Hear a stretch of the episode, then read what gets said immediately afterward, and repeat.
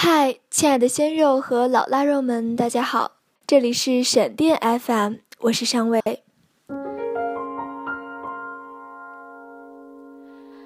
年轻的时候失恋，实在是没有什么大不了的事情，不要动不动就说自己再没有办法爱上别人了。我把热情全部都给了他，就再也给不了别个了。年轻人，路还长着呢，你反而应该庆幸。太好了，我又 free 了，吴彦祖还有机会追我呢。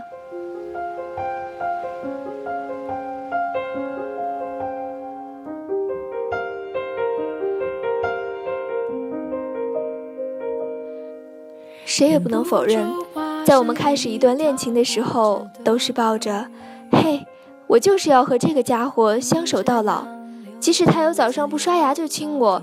夜里睡觉还会打呼噜吵醒我，这样的臭毛病我都不会介意。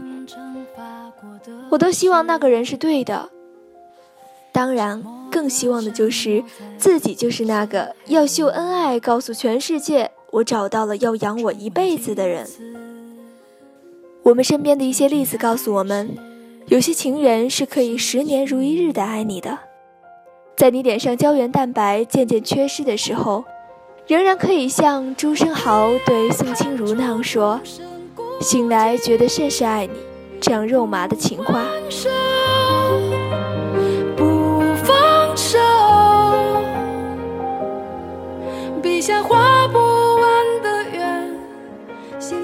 可事实上，大多数人没那么幸运。我们会好几次爱上渣男渣女，在结束一段感情的时候痛苦不堪。甚至开始怀疑自己是不是自己的问题，但我觉得，比起苦恋更痛苦的是，有些人苦苦支撑着不让自己失恋。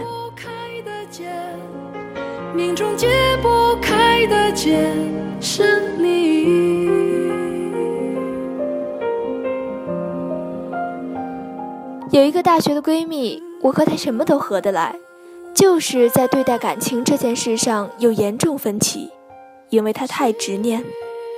我这个人谈恋爱的时候受不了一点的委屈，她则是受了一吨气还能过得下去。除了谈恋爱第一年之外，我能感受她的幸福之外，这几年我听到的最多的是又吵架了，我太痛苦了，我不开心，我的不开心值绝对打败了全国百分之一百的用户。没办法过下去了，可是不管他说了怎样恶毒的语言，怎样的不开心，第二天他还是原谅了他。大有木心不知原谅了什么，成觉世事皆可原谅的宽容。有一次他给我打电话，说他被软禁在酒店了，因为他不想答应他的求婚。忍不住化身一条固执的鱼，你这样流独自游到底。讲真，每次听到女孩子这样退而求其次，我都特别愤慨。凭什么离开这个男人，你就没有安全感了，你就活不下去了？而且你怎么就不能爱别人了？你十八岁的时候喜欢学校后街地摊上一个有毛茸茸挂饰的双肩包，你二十八岁的时候喜欢的是橱窗里散发着“老娘最美”的讯息的高跟鞋，好吗？为什么不正视自己的改变？外面适合你的小鲜肉那么多，拜托你跳出来看看好吗？你有想过你自己要什么吗？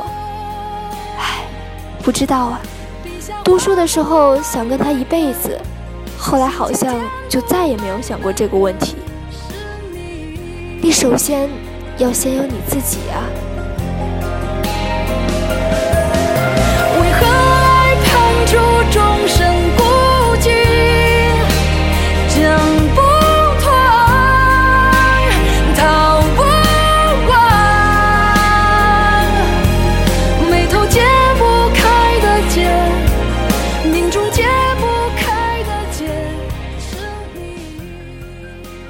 或许在他爱他这几年里，他完全就忘了自己。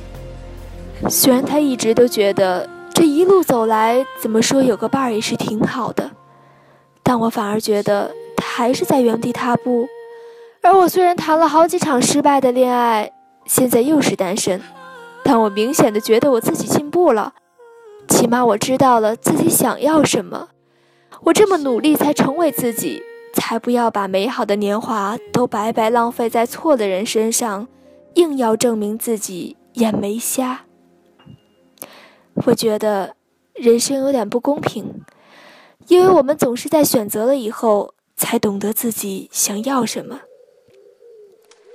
十八岁的时候想谈恋爱，认识的人就那么几个，异性就更少了。可能在看他打了场篮球，汗水淌在裸露的肌肤上，荷尔蒙胡乱发作就爱上了他；可能是在一次社团活动里，他最帅就动了心。可是在一起几年后，发现他又直男癌又不懂我，而我想要的是一个能和我聊卡瓦菲斯、一起数星星、一起做梦的人呐。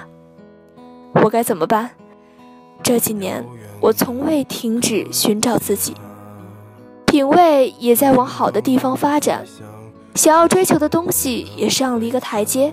我交的每一个朋友，听的每一个故事。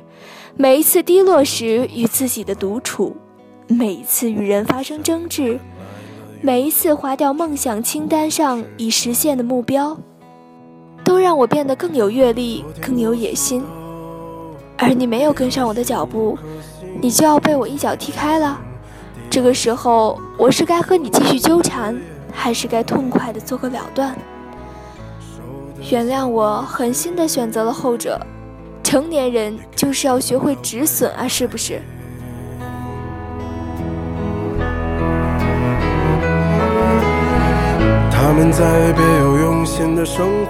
一辈子实在是太长太长了，我们要找个尺寸合适、性格合适、价值观合适、笑点合适的人共度。你现在觉得离开他会生不如死？但也许只是你人生的一个小痒痒。你要相信自己配得上更好的爱情，你随时都可以重新选择，重新爱一个人，重新换一份工作，重新买一台手机。过去岁月都会过去，渣男怨女也会飘在风里。相爱没那么简单，每个人都有他的脾气。